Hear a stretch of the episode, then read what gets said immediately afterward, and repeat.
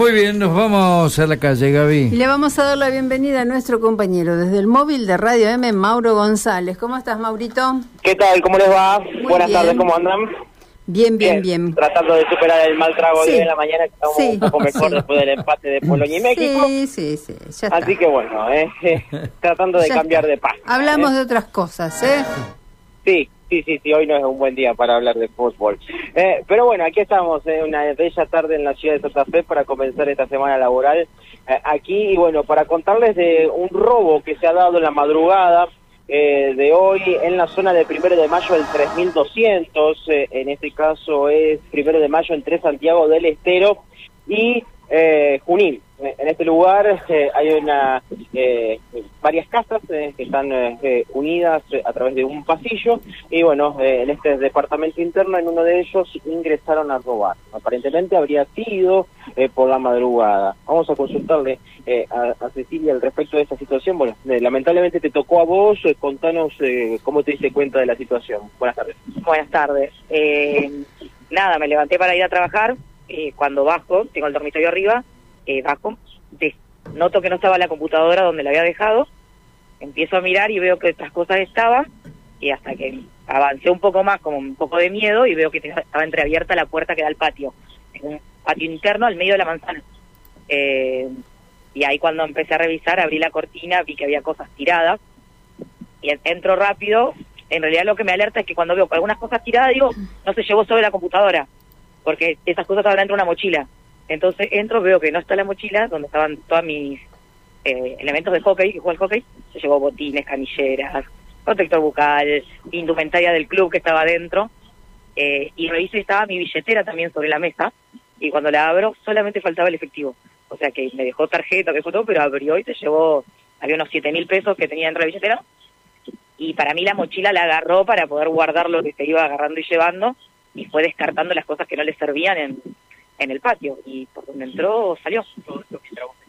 Todo esto mientras yo dormía arriba, que no escuché nada, porque duermo con la puerta cerrada y tenía un ventilador prendido eh, y sumado a que al lado tengo una cochera que suelo escuchar el ruido de cuando abren y cierran el portón o suben con el montacarga los, los autos, estoy como acostumbrada a que hay un poco de ruido.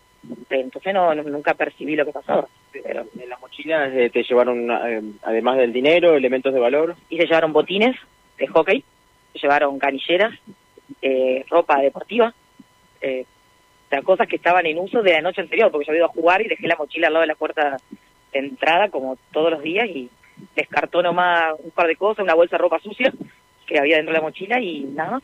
¿Qué crees que accedieron?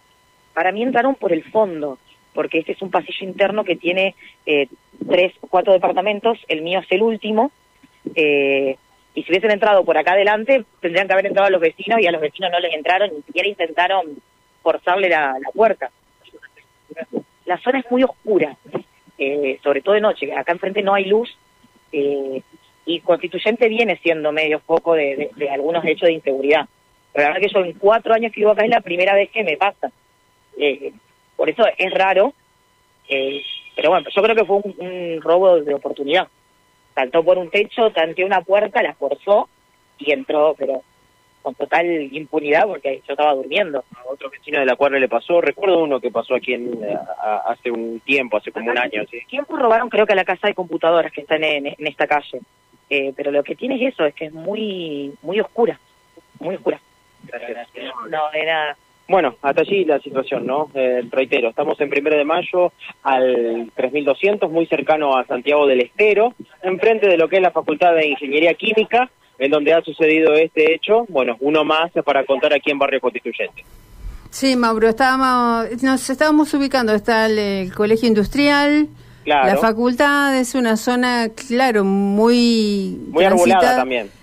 Sí, es muy arbolada, es real. veo hacia real, arriba, real, veo real. hacia arriba y veo el, el- el- la, la iluminación LED, pero que está tapada por los propios arbustos. Por lo- Entonces claro. eso genera también que, como decía la entrevistada, eh, aquí esté con eh, justamente muchos lugares oscuros y la posibilidad para que los delincuentes se van favorecidos. ¿no? Claro, claro, claro, es así.